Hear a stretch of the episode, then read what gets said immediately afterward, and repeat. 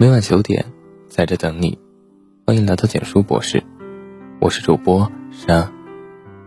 命运由大大小小的选择构成，而你的选择由你的情绪决定。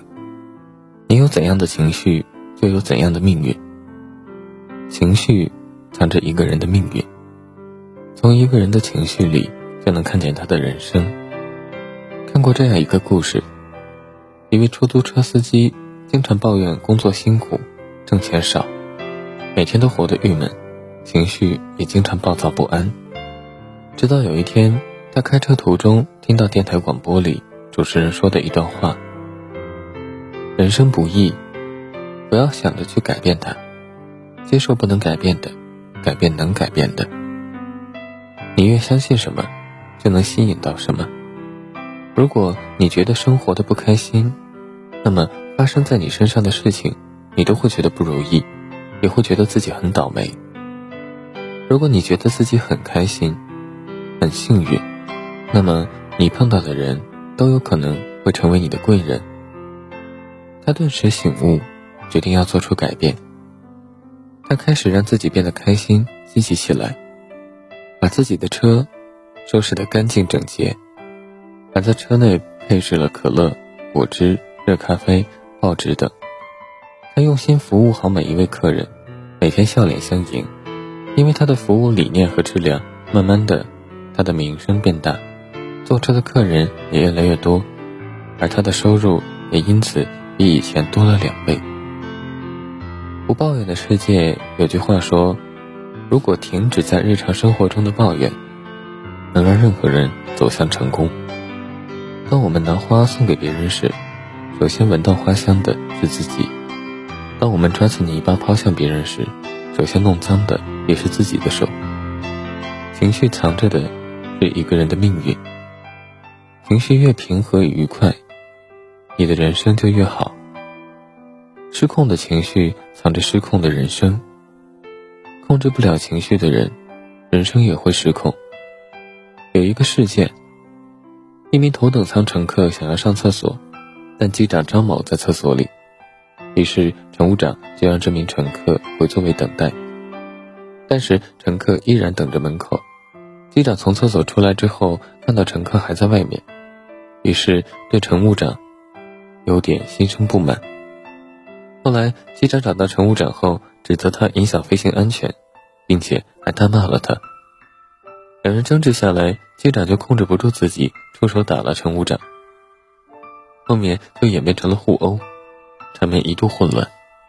据报道称，机长把乘务长的手打骨折了，而乘务长也把机长的牙打掉了半颗。万幸的是，飞机最终安全降落。如果飞机中途发生事故，刚好机长又在打架，飞机上那么多的乘客生命如何保障？最终，这名机长和乘务长都被处以终身停飞。冲动是魔鬼，伤人伤己。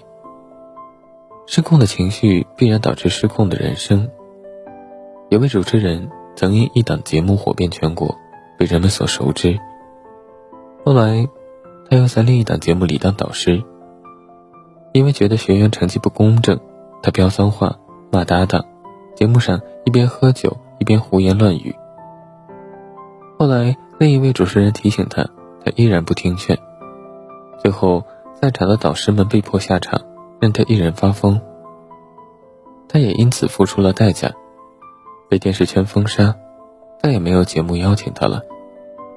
之后的几年，他曾经在微博里说自己混得差，连曾经看不上的公司年会都愿意去了。还有一次，也称自己以前没有上万人的演讲现场都不会去，现在三千人的场子就去了。学会控制情绪，才能控制人生。情绪失控，只会让人失去理性，输掉自己；控制情绪，却能让人保持冷静，成就自己。日本当代文坛名家田修树也曾说：“人有情绪再正常不过，但是如果不会控制，那就只能沦为情绪动物。愚蠢的人只会生气，聪明的人。”争气而不生气。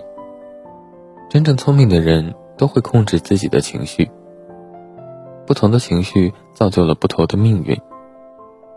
拿破仑曾说：“能控制好自己情绪的人，比能拿下一座城池的将军更伟大。”好的情绪，让你生活顺利；坏的情绪，则会让你的人生充满荆棘。拆掉思维里的墙里有一个小故事：一个酗酒的父亲，有一对双胞胎儿子。两个儿子长大后，人生截然不同。一个生活顺心幸福，事业有成；一个生活困难，诸事不顺。于是有记者采访他们，对待现在生活的看法。他们都对于拥有这样的父亲很无奈。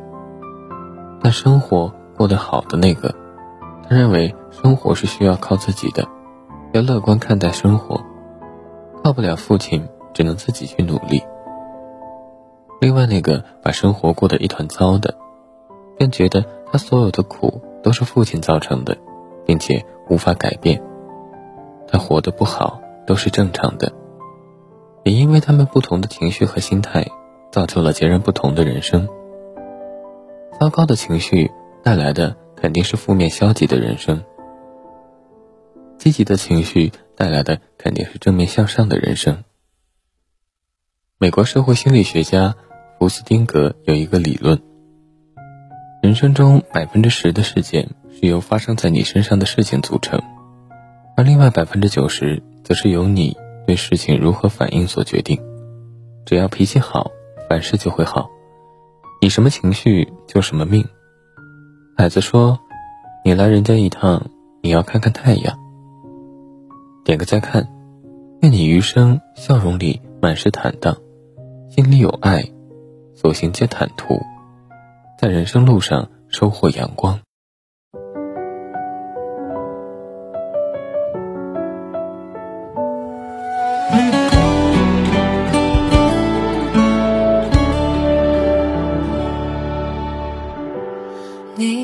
心里不再有我，从幸福到落寞，预想不到的结果。